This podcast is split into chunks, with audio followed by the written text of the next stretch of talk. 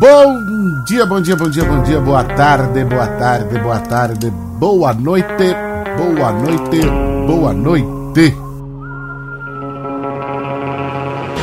Não escolhi fazer rap não, na moral. O rap me escolheu porque eu aguento ser real. Como se faz necessário, tiozão. Uns rima por ter talento, eu rimo porque eu tenho uma missão. Está entrando mais uma vez pelos sete buracos da sua cabeça. Mais um, mais um remix. Meu olho falso já recua. Vários cordeiros velhos de novo gritando que tá pronto. Eu vi, na de pegar o dinheiro igual puta faz ponto. Aqui tem meu confronto em si, me dá um desconto. Aí, caminho nas calçadas sempre, nunca te vi. Olá, meus amigos, olá, minhas amigas, olá, minhas amigas, olá, meus amigos. Aqui quem vos fala, perturbando, azucrinando o seu par de tímpanos, se é que você tem um par de tímpanos. Está mais uma vez o intrépido Bruno da S. Se você está chegando pela primeira vez nesta bagaça, saiba que você está ouvindo o podcast Remix.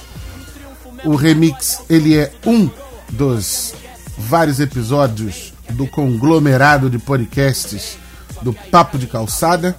Aqui os remix saem às terças-feiras, às quintas-feiras saem o Papo de Calçada, os episódios do Papo de Calçada, que é o, eh, o podcast pai deste, deste conglomerado, e aos sábados saem os episódios do TV na Calçada, que são episódios, é um podcast dedicado a analisar séries de TV e cinema, principalmente filmes clássicos, tá ok?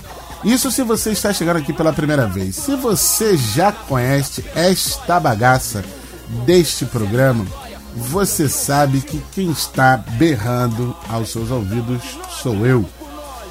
E você sabe, já está acostumado que eu aqui eu pego uns temas meio escabrosos, né? Eu tento, eu me esforço em é, fazer alguns temas aqui que é, normalmente eu particularmente não vejo pela internet sendo discutidos, tá ok? E como eu sempre digo, eu gosto de discutir ideias e não coisas ou pessoas. Em alguns casos eu falo de pessoas e tal, mas guardadas as devidas restrições. E como você já deve ter visto na sua listagem aí no seu player de podcast, o este episódio chama-se Vamos falar de meritocracia? Se o general fraquejar, o soldado vai ser o quê? Tem mais de mil moleque aí querendo ser eu, imitando o que eu faço, tio. Se eu errar, fudeu. Ser MC é conseguir ser H do aço. No fim das contas, fazer rima é a parte mais fácil. Antes de mais nada, quero agradecer pra você ver, né? Há mais de um ano eu faço esse programa e pela primeira vez alguém comentou num, num episódio e não foi para me xingar certo? Eu quero que vocês me xinguem, eu quero que vocês falem assim: Bruno da S é um bosta, Bruno da S só fala merda. Mas não, a gloriosa Nanda comentou lá no episódio que fala sobre o conflito de gerações. Ela disse assim: verdade, top esse seu remix, gostei muito, me vi nele. Muito obrigado, Nanda, pelo seu comentário. É, que bom, pelo menos temos um ouvinte desse podcast aqui. E é um bom ouvinte, uma ouvinte, né? Espero que seja uma ouvinte. Acredito que seja uma ouvinte. É a Nanda e ela gostou porque se viu, né? Se você não sabe, é o Remix 54, onde eu falo de conflitos de gerações. Mas chega de enrolação. Tomara que você goste desse aqui também, Nanda. O tema, meus amigos e minhas amigas, é espinhudo. Sim, é espinhudo. A gente vai falar sobre a tal da meritocracia. Então a gente tem que é, é, meio que acautelar vocês, né? Eu tenho que acautelá-los. Tem que deixar algumas coisas é, um pouco claras quanto a isso. Vejam só, muito se fala sobre meritocracia. Longe desta pessoa arrogante que eu sou, portar a razão e a verdade sobre o tema, certo? Mas a gente precisa falar desse tema, na minha opinião, principalmente porque hoje falar em meritocracia é falar um monte de coisas, inclusive do que ela não é. Uma, uma das, das lembranças mais assim, mais claras que eu tenho sobre essas controvérsias, por assim dizer, a respeito do termo meritocracia, vem de uma certa aula que eu estava dando alguns anos atrás. E assim, talvez você não saiba, eu talvez nunca tenha mencionado, mas eu sempre disse o seguinte: é, eu, na minha tarefa como professor, é um ofício que eu sou viciado, né? Tem gente que fuma maconha, tem gente que cheira cocaína. Eu dou aula, é uma droga para mim. Eu adoro, sou viciado em dar aula. E eu entendo que a gente precisa levar boa educação, bom treinamento escolar para quem efetivamente precisa, certo? Então, é, na minha opinião, eu sempre procurei é, levar o melhor do meu trabalho para quem mais precisava do melhor do meu trabalho. Você pode falar nesse momento assim, nossa, mas ele é arrogante mesmo. Ele acha que ele é um professor foda e que outros professores não fazem o serviço dele. Se outros professores não fazem o meu serviço, eu não sei, porque eu só cuido da minha vida. Eu só calço os meus sapatos, não calço os sapatos de ninguém. Mas eu sei que o meu trabalho é muito bom. Eu sei que eu sou um excelente professor porque escuto porque as pessoas me dizem isso. Tendo dito isso, o que, que acontece? É, eu estava dando aula numa. numa. Não gosto de falar comunidade, nunca gostei de falar comunidade. Tava falando, tava dando aula na favela da Mangueira para uma classe na favela não, dentro do, em cima do morro mesmo. E estava falando do real significado né, de meritocracia. Aliás, eu estava explicando o que era meritocracia e aí uma garota me interpelou dizendo que é verdade que meritocracia não era nada daquilo, porque né, a meritocracia é aquele que né, tem as é, melhores oportunidades, logo né, tem um pai né, que conhece ou que tem uma determinada empresa, conhece alguém que possa indicar o filho, ou então que esse cara estudou nos melhores lugares, então ele já larga na frente e aí eu disse assim: calma, isso aí é a distorção do que fizeram com a meritocracia. Para começo de conversa, vamos lá, vamos na, na, na raiz. Vamos na raiz, tá? A meritocracia, tá bom? É, ela vem do latim, merel, que quer dizer ser digno, merecer alguma coisa, e do grego é, kratos, que quer dizer força, poder. Então, é, meritocracia é um termo para designar exatamente isso. Como mérito e poder estão ligados. Ponto. Na outra linha. No entanto, a palavra mérito, ou merecer, ou ser digno de alguma coisa, tem diversos significados. A palavra força, a palavra poder também tem muitos significados. Então, meritocracia, para começo de conversa, ele é um termo polissêmico, que pode significar muitas coisas. E a primeira coisa próxima, vamos dizer assim, que eu quero dizer é que é o seguinte: a meritocracia é um princípio que leva à justiça. Entenda justiça não é igualdade, tá certo? É justiça é ser justo, é aplicar alguma coisa justamente, com justiça. Então, vamos ficar nesse primeiro significado né, de justiça. Ninguém acha justo, para começo de conversa, que um sujeito que tenha matado ou roubado dinheiro, coisas que ele, ele não merece ficar solto, merece.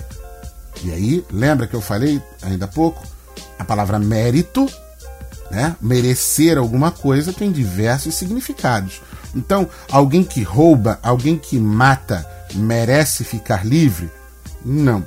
Então, o justo é que aquele que não obedece às leis e às regras da sociedade em que está inserido, que ele seja preso. Ok? Isso é um princípio. Isso é um princípio. Aí a gente está falando de justiça nos termos de legislação, de leis e tal. Da mesma forma, supondo que você seja um pai, que você seja uma mãe e que você tenha dois filhos, para dar essa noção de justiça não é igualdade, Vamos supor que você tenha dois filhos, esses filhos sejam gêmeos, né? Gêmeos univitelinos, nasceram no mesmo óvulo que se dividiu dentro do útero da, da mãe, é da mulher. É, então, nasce um menino e uma menina. Então, vamos supor que é, um dos seus filhos, o menino, seja bem estudioso, passe de ano. Supondo que você acordou né, com esse filho que se a, o, o, ele, como aluno, tivesse boas notas, uma suposição de um termo que eu vou usar daqui a pouco, utópico. Vamos supor que durante o ano ele teve notas acima de 7. Então, se ele tivesse notas acima de 7 durante o ano todo, quando chegasse no fim do ano, ele teria direito a uma certa recompensa, ok? Esse é o filho menino dos, do casal de gêmeos que você tem.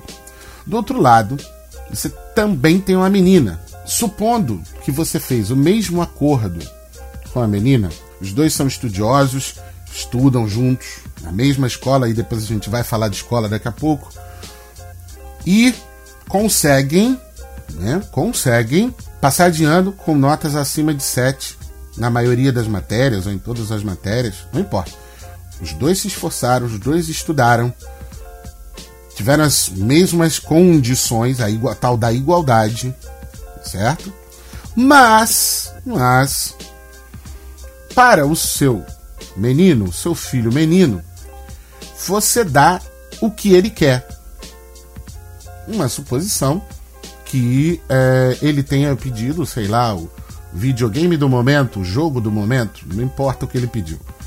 Seu filho pediu uma coisa para você e você foi lá e deu a ele.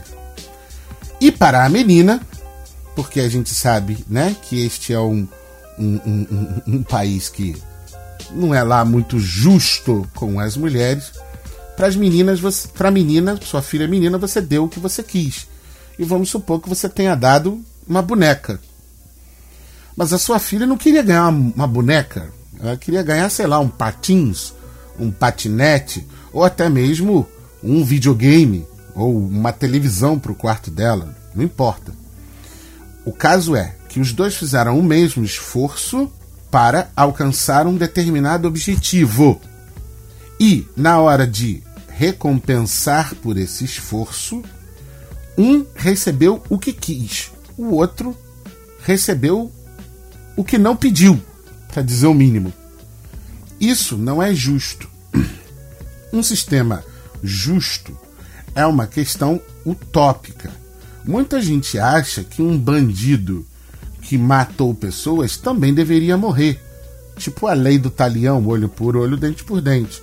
E, no entanto, o cara pega 200 anos de cadeia, mas o sistema judiciário brasileiro não permite que ninguém fique preso por mais de 30 anos, e quando ele tiver completado um sexto da pena por bom comportamento, ele pode é, ficar no regime semiaberto foi aplicada a justiça. Ele foi preso, né? ficou encarcerado, longe do convívio da sociedade, mas né, não cumpriu.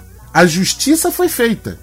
A justiça não teria sido feita se ele não tivesse, eh, se ele tivesse ainda livre. Perceba que justiça é uma coisa utópica. Ela fica no campo das ideias. Para você entender o que é utopia, eu também tenho um remix que fala tanto de utopia quanto de distopia. Simultaneamente, tá? É, o conceito de meritocracia ele tem esse, essa ideia que é um princípio de justiça, mas ele também ele tem um, um significado ideológico. Entende-se que um sistema meritocrata ele é um sistema que perpetua desigualdades. E é aí é que o buraco fica, começa a ficar fundo. É aí que você não bota mais o, a pontinha do dedo no fundo da piscina. E é quando você começa a afundar. Porque quando a gente passa para o campo ideológico, né, para o campo das ideias ou do estudo dessas ideias, a gente percebe que eu posso utilizar várias palavras, vários termos, certo? Com um determinado sentido, mas na verdade outro. Por exemplo, na, na atual guerra de narrativas que existe no nosso país, um lado acredita que foi um golpe o que aconteceu com a ex-presidente Dilma Rousseff. Outro lado acredita que não, houve um processo democrático de impeachment. Quem está certo? Eu arriscaria dizer que os dois lados. Mas aí, na atual polarização que existe no nosso país, eu não posso ser isentão. Né? Eu não posso ficar em cima do muro, eu tenho que assumir um dos lados. Só que eu sou incapaz de dizer que quem diz que foi um golpe contra a Dilma está errado, e também sou incapaz de dizer que o impeachment estava errado. Ok? Não sou capaz de dizer isso. Então veja assim: é, é, é, é esse termo da meritocracia ele tem esses dois significados. De um princípio de justiça que busca né, igual, equalizar todas as diferenças, mas a gente sabe que a justiça ela não é sinônimo de igualdade. Por outro lado, quando a gente utiliza a meritocracia dentro de um viés ideológico, e aí pode ser o viés ideológico que você quiser pensar, ele, tá, ele serve para um sistema de perpetuação de desigualdades. Como essas desigualdades ocorrem, Bruno? E aí é que é bem importante. Porque é o seguinte: meritocracia, dentro da tradição da antiguidade grega, por exemplo, ela diz o seguinte: a meritocracia é o governo, né? é a força, é o poder dos mais capazes. Daqueles que alcançaram mérito para tanto. Não é necessariamente um governo, mas você, você prefere corte o seu cabelo, um, um, um barbeiro, um cabeleireiro que tenha anos de experiência ou um garotinho de 5 anos com uma maquinazinha, uma tesoura, tá certo? A gente procura o melhor porque entende-se que esse melhor em questões né, do, da prestação de serviço vai oferecer o melhor para você. Então a meritocracia é exatamente isso é um modelo que privilegia e até mesmo que promove os indivíduos mais capazes. A meritocracia é fundamentalmente utilizada, por exemplo, em escolas, em universidades, é, é, é, instituições públicas, né, sejam elas civis ou militares, e que procuram usar o sistema de méritos, o sistema desses mais capazes, em, em função do que? Da aptidão para o trabalho, que a pessoa tem, do esforço que a pessoa tem, da competência que a pessoa tem, da inteligência, etc, etc. Ignorando né, a sua origem social, a sua classe social, ou, ou a, sua, a sua cor, né, a cor da sua pele, independente da sua riqueza, tá certo? Ou independente das suas visões políticas, tá certo? Qualquer coisa né, que te avalie não privilegiando isso, é muito ruim. Quer ver um exemplo? Vamos lá. Durante muito tempo aqui no Brasil a gente viveu o surto né, dos, dos concursos públicos. Havia, né, até surgiu a, a, a classe do concurseiro. Não importava para o que o cara queria ser funcionário público entre outras coisas, porque dentro do funcionalismo público você tem uma certa é, estabilidade, né, uma certa segurança. Então, o cara não está dentro, por exemplo, de um mercado da iniciativa privada, onde hoje pô, você pode estar numa grande empresa trabalhando muito bem e amanhã você chega na empresa e você está demitido. Ou a empresa quebrou por conta de crise econômica, etc. Então, as pessoas queriam participar do concurso público. Para é, é, do funcionalismo público. Para entrar no funcionalismo público, a chave, legalmente falando, e a chave justa, é o concurso, é uma prova que todas as pessoas fazem. Todas as pessoas precisam observar uma série de é, critérios para que se possa fazer essa prova.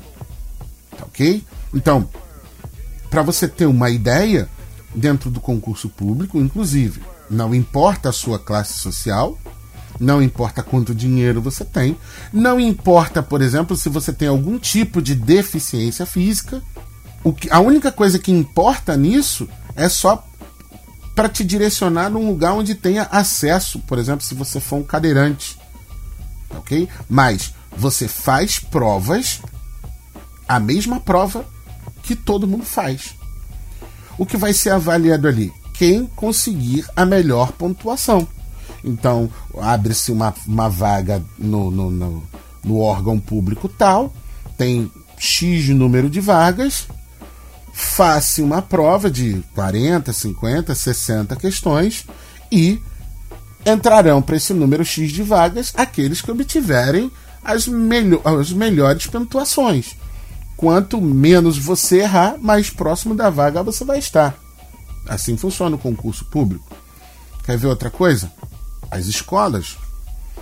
As escolas por si próprias, o que, que elas fazem? Elas privilegiam. Olha, já estou falando em privilégio, nem deveria. Mas as escolas, elas valorizam Vamos colocar dessa forma. As escolas valorizam o esforço que cada aluno faz para obter o que tiver que obter dentro da sala de aula. Quantas vezes o professor não puniu uma turma? Olha, quem continuar falando, a turma toda ficará depois da hora fazendo um castigo, um trabalho, copiando uma lição. Não é por. Se um ficasse falando, a turma toda pagava. Ok? Não é porque um fez que todos os outros vão estar. É, ainda, ainda assim existe esses, esses sistemas. Ou então, olha, quem ficar mais quietinho vai saindo antes. Ou quem acabar a lição primeiro pode descer para o pátio. Então, acabou a lição, tá tudo certinho. O professor corrigia, descia. Então, o que, que acontece? A partir do esforço que o, que o aluno fazia, através das aptidões, dos trabalhos que o aluno fazia. Então, você chega lá no fim do ano, se você conseguir esse número X de pontuação, você está aprovado e já está apto para o ingresso na próxima série, no próximo ano letivo. Se você não alcançar, você tem que repetir, ou seja, porque você não alcançou as habilidades, as competências, os, os trabalhos necessários para estar apto para a próxima série. Outro exemplo, vestibular. Hoje a gente tem o Exame Nacional de Ensino Médio, que é uma prova para todo o Brasil. Então o sujeito que mora lá no Oiapoque e o sujeito que mora lá no Chuí fazem a mesma prova para disputar não necessariamente a mesma vaga na mesma universidade, mas fazem a mesma prova. Isso é inclusive né, é, é um, um princípio de isonomia. Né? Todo mundo tem direito a. É bem importante que a gente diga isso, pense isso dessa forma. Então, entendam, tá?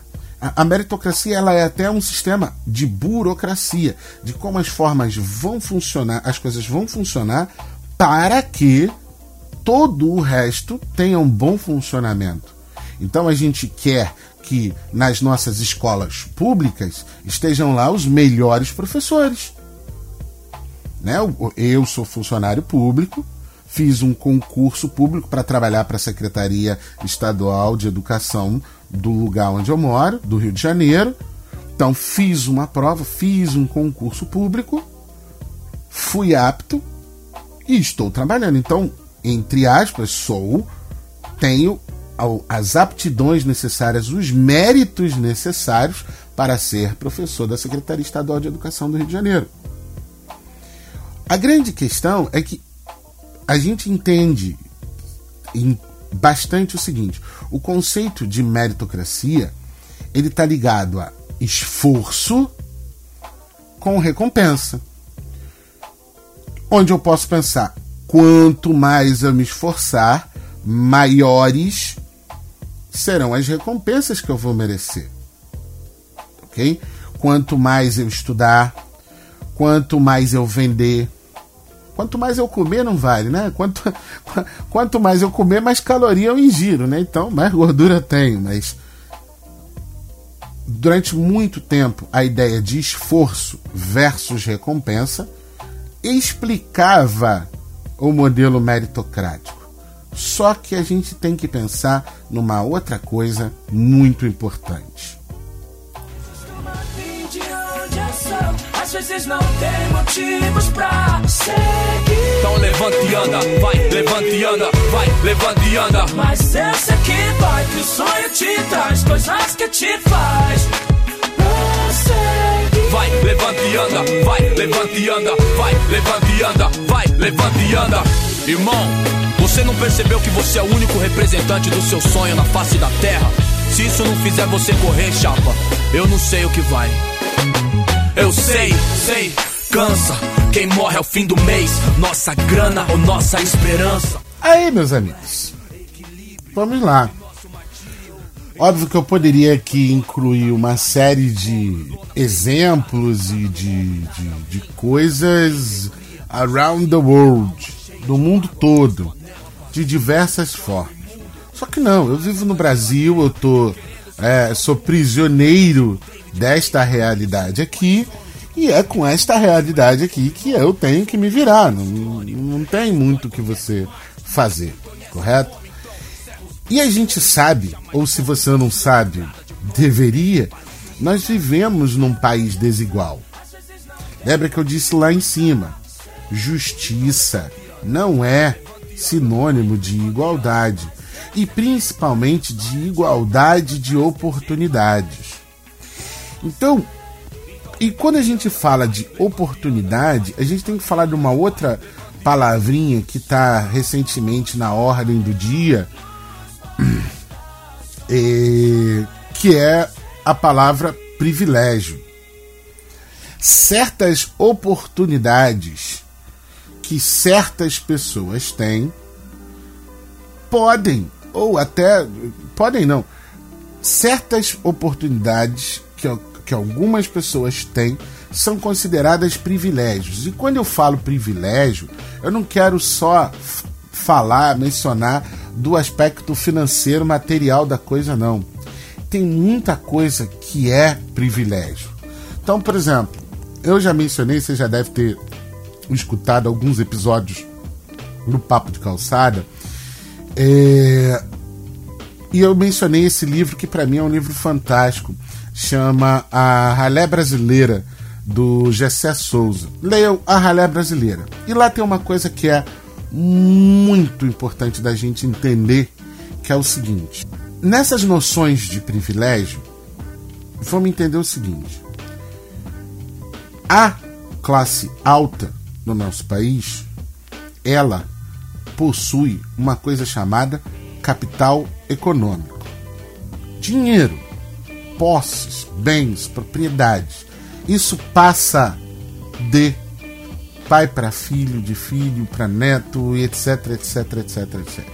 A classe alta, ela compartilha, né? Como é que a gente chega a esse estado de desigualdade que a gente vive?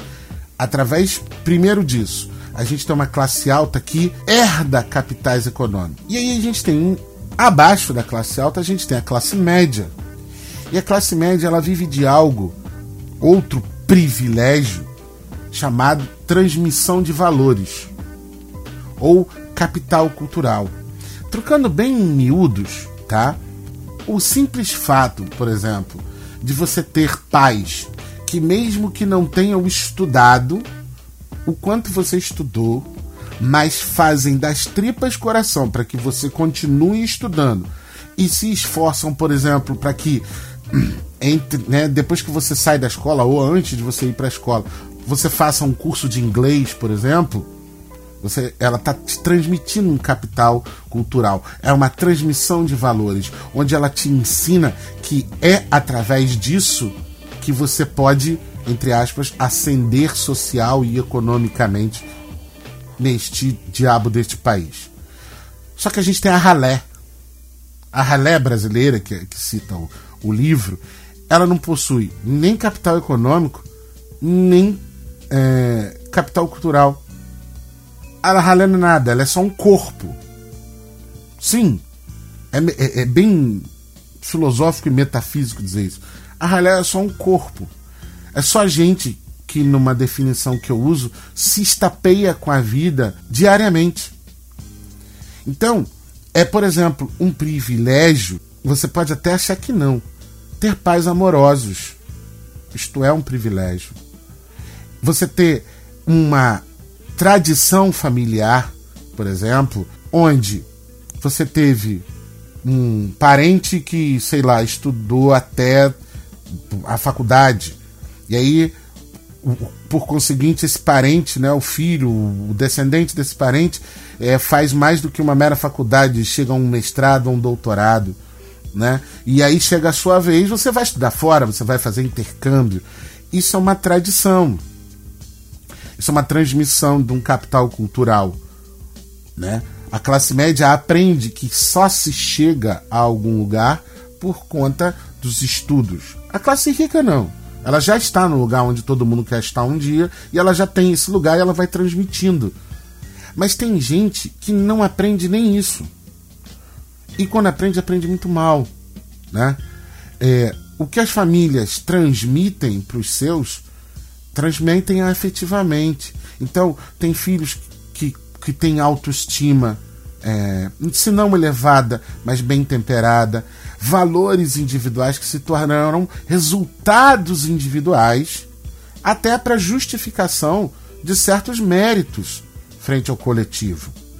Tá ok? Então, é, você tem, e aí eu posso, eu vou citar o meu caso não como exemplo, olha, como eu sou isso, aquilo, aquilo outro. Não, mas é, eu vim desse modelo de família, de avós analfabetos ou semi-analfabetos. Então eu tenho é, a minha mãe e algumas tias que chegaram ao ensino médio e a minha mãe chegou à, à universidade e eu já estudei um pouco mais do que a minha mãe e sou professor. Então assim, tá vendo? Olha, saiu daqui desse estado entre aspas de miséria e chegou onde está aquela história do esforço versus recompensa. Só que, no meu caso, que sou classe média, né, esse esforço não é bem um esforço. É porque eu tive o privilégio de uma família que me proporcionou tudo isso. Então, o, importante da gente falar em meritocracia é que nem todo mundo tem as mesmas oportunidades. E em não tendo as mesmas oportunidades, algumas pessoas têm mais privilégios do que outras. Inclusive, por exemplo, de ter pais que não se separam, inclusive de ter é, pais que não brigam na frente dos seus filhos, inclusive de, por exemplo, contar com uma alimentação equilibrada. Você vai falar assim, cacete, que, que, que você está falando? Sim, porque existem estudos que correlacionam né? O desenvolvimento do QI, né, que é o consciente né, de inteligência de uma pessoa, com a nutrição dela.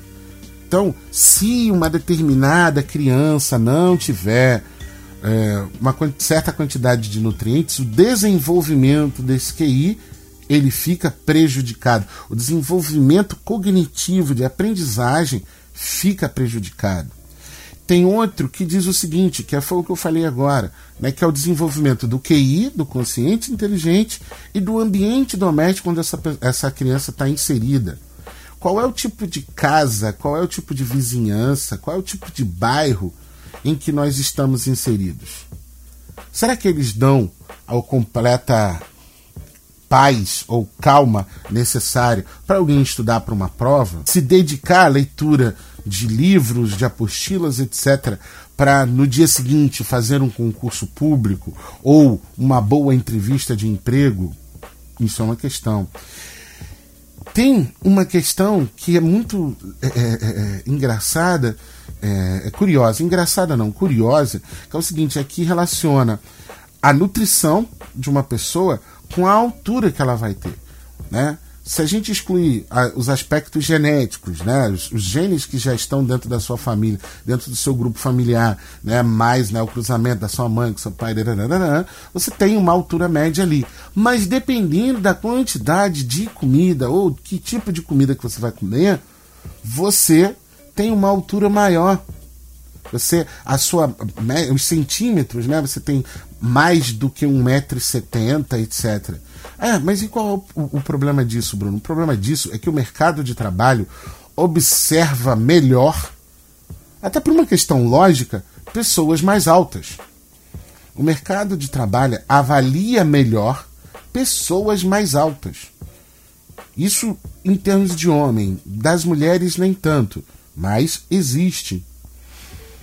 Outra questão que tem a ver com oportunidade barra privilégio saneamento básico, crianças que estão expostas a esgoto a céu aberto, que não têm água encanada, que precisam, em alguns casos, andar quilômetros para conseguir trazer baldes de água para abastecer a casa, que muito mal dá para cozinhar, muito mal dá para tomar banho.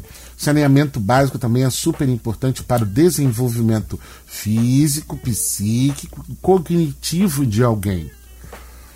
E por último, tá? Violência doméstica também está associado ao desenvolvimento desse coeficiente inteligente.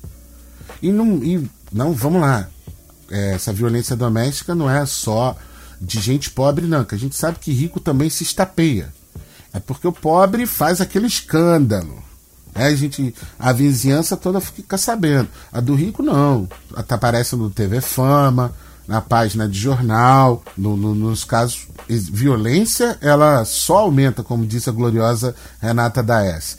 A violência nunca diminui, ela só aumenta e ela não escolhe classe social. Agora é óbvio que existem alguns ambientes, né, algumas cercanias que proporcionam, por assim dizer, mais violência que outros.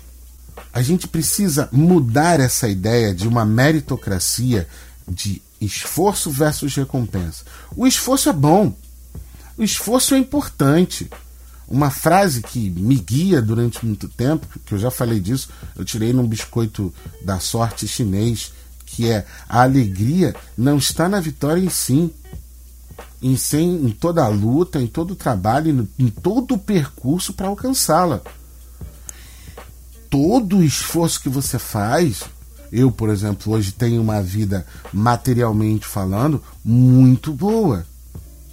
Fruto de todo o meu esforço, do meu trabalho, dos meus anos de estudo, e eu conquistei tudo isso. Eu passo muito menos necessidades materiais do que a grande maioria das pessoas no nosso país. Então, sim, em alguns casos, o esforço está ali presente. Só que a gente tem que levar em consideração a gente tem que parar para entender que o seguinte, só porque você não teve as mesmas oportunidades barra privilégios, você não pode querer se excluir da meritocracia. Ou simplesmente querer acabar com um sistema de meritocracia. O que é muito importante, gente. E essa é a principal crítica que eu quero fazer aqui durante este programa eu disse e vou repetir, eu sei que eu vivo num país de desigualdades enormes, de desigualdades sociais econômicas escrotíssimas. Não dá é para todo mundo pensar ou como alguns fazem, ó, oh, você tem que fazer isso, isso e isso, porque foi assim que eu fiz para chegar onde eu estou. O que funcionou para mim nunca vai funcionar para o outro. E, e se funcionar que bom para ele. Se ele ficar feliz, bom para ele. Mas o esforço que eu fiz serviu para mim. Se eu consigo carregar 20 quilos de arroz num braço só, sou eu que consigo. Talvez o outro vá tentar carregar os mesmos 20 quilos e não, não consiga com um braço, mas consiga com dois, não importa.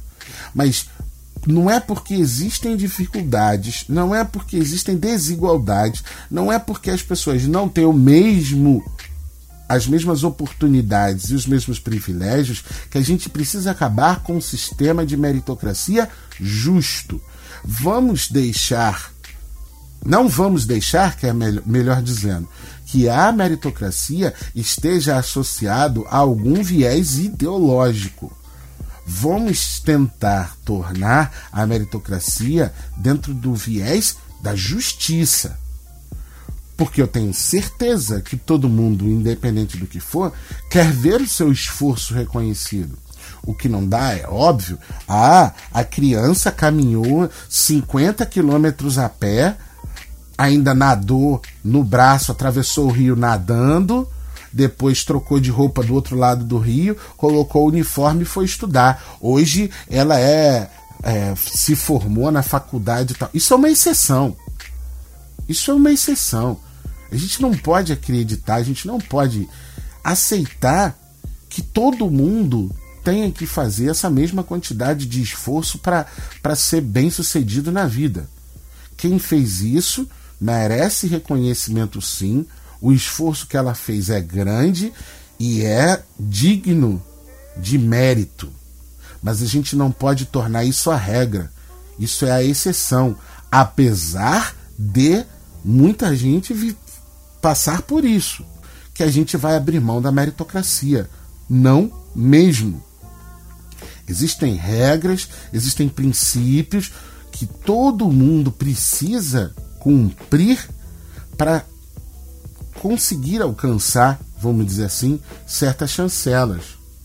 Ah, mas o meu amigo ali tem dinheiro para fazer um MBA e a empresa tal só contrata quem tem MBA. Eu não tenho dinheiro para fazer um MBA. Você não tem agora.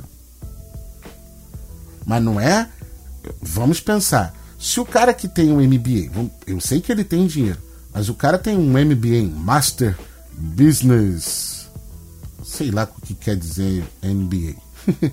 Academy, é isso? Vamos lá. Explica o que é MBA para mim. Mas ele tem um MBA, né, que é o digno de uma, de uma especialização, de um mestrado, qualquer coisa. Você não tem. Ele tem um título a mais que você, ele é mais capaz numa certa função dentro de uma empresa, num setor estratégico que você não tem. Então você vai passar o resto da vida. Olha como esse mundo é injusto. Ele pode fazer uma MBA e eu não posso. E aí vai ficar sem uma MBA? Vai ficar fora do mercado? É por isso que as pessoas confundem a briga por a luta, a briga não, a luta por melhores oportunidades, por maior igualdade com mimimi. Porque muita gente, ao invés de arregaçar as mangas né, e ir em busca da recompensa ou é, trabalhar para conquistar, as pessoas se lamentam. Eu não estou dizendo que é justo. Eu costumo dizer sempre para os meus alunos: eu não criei o jogo, eu só ensino as regras. Pô, então tenho que jogar esse jogo injusto, Bruno? É uma escolha. É uma escolha. O que a gente tem que pensar é o que que nós vamos fazer? Vamos sempre sofrer com as desigualdades? Vamos sempre deixar que os mais privilegiados obtenham as melhores benesses no nosso lugar? Não, né? Então, a gente não pode transformar exceções em regras. Vamos trabalhar um pouco mais, vamos mudar um pouco a percepção que a gente tem disso, de que meritocracia é ruim. Meritocracia é polissêmico, meritocracia abarca muita coisa. Eu falei aqui durante esse podcast e você pode concordar ou não com a minha opinião. Mas Aqui embaixo do nosso player tem a caixa de comentários e, né, como tá na moda essa frase, mude minha opinião. Me explique melhor isso.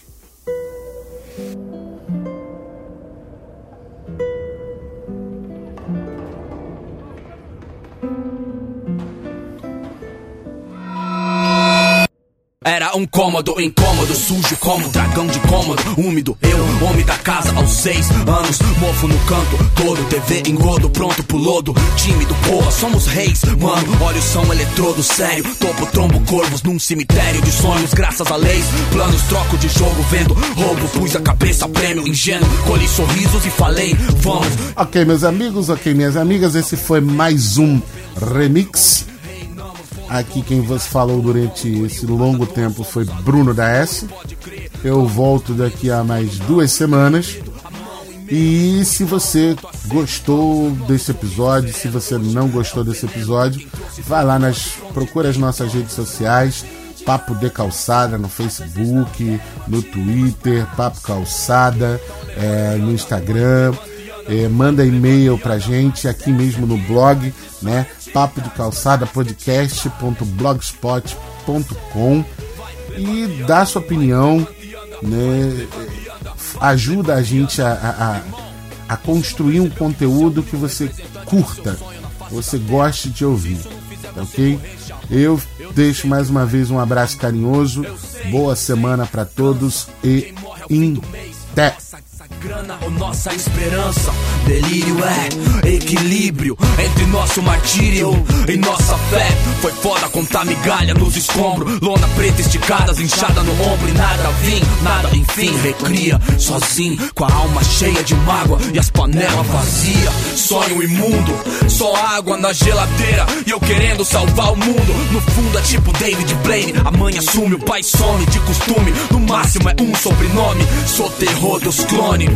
Esses boy conhece Marx, nós conhece a fome, então cerra os punhos, sorria e jamais volte pra sua quebrada de mão e mente vazia. Uma de onde eu sou, às vezes não tem motivos pra seguir. Então levante e anda, vai, levante e anda, vai, levante e anda. Mas eu sei que vai, que o sonho te traz coisas que te faz. Então levanta e anda, vai, levanta e anda, vai, levanta e anda, vai, levanta e anda. Somos nós.